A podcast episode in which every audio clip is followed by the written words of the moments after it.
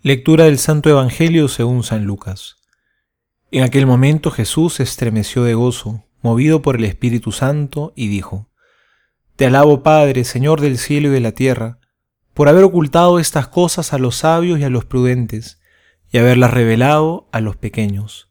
Sí, Padre, porque así lo has querido.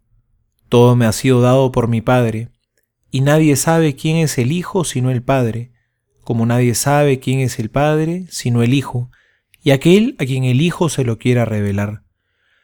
Después, volviéndose hacia sus discípulos, Jesús les dijo a ellos solos, Felices los ojos que ven lo que ustedes ven. Les aseguro que muchos profetas y reyes quisieron ver lo que ustedes ven y no lo vieron, oír lo que ustedes oyen y no lo oyeron. Palabra del Señor, gloria a ti, Señor Jesús. Estamos comenzando el Adviento y esta palabra, Adviento, significa venida, porque es Dios quien viene.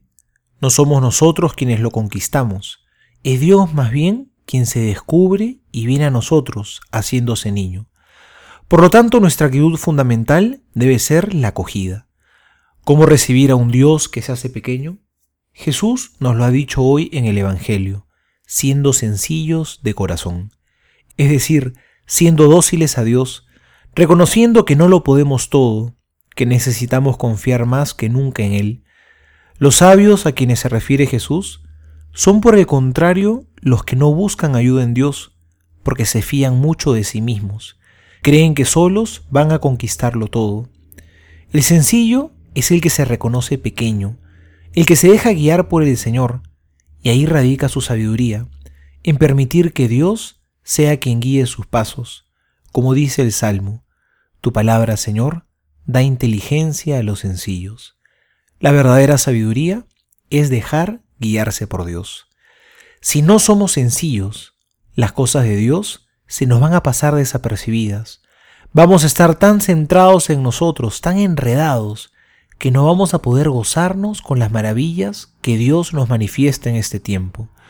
Vamos a ser como esos sabios egocéntricos, y se pasará el adviento y la Navidad, y tan saturados de nuestro propio yo, no habremos visto nada.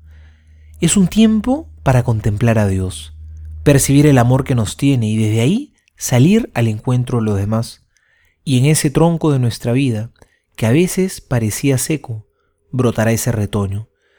Seamos entonces sencillos como nuestra Madre María, ella que reconoció que Dios se fijó en la humildad de su sierva, y con un corazón sencillo, preparémonos para acoger a Jesús en esta Navidad. Soy el Padre Juan José Paniagua, y les doy a todos mi bendición, en el nombre del Padre y del Hijo y del Espíritu Santo. Amén.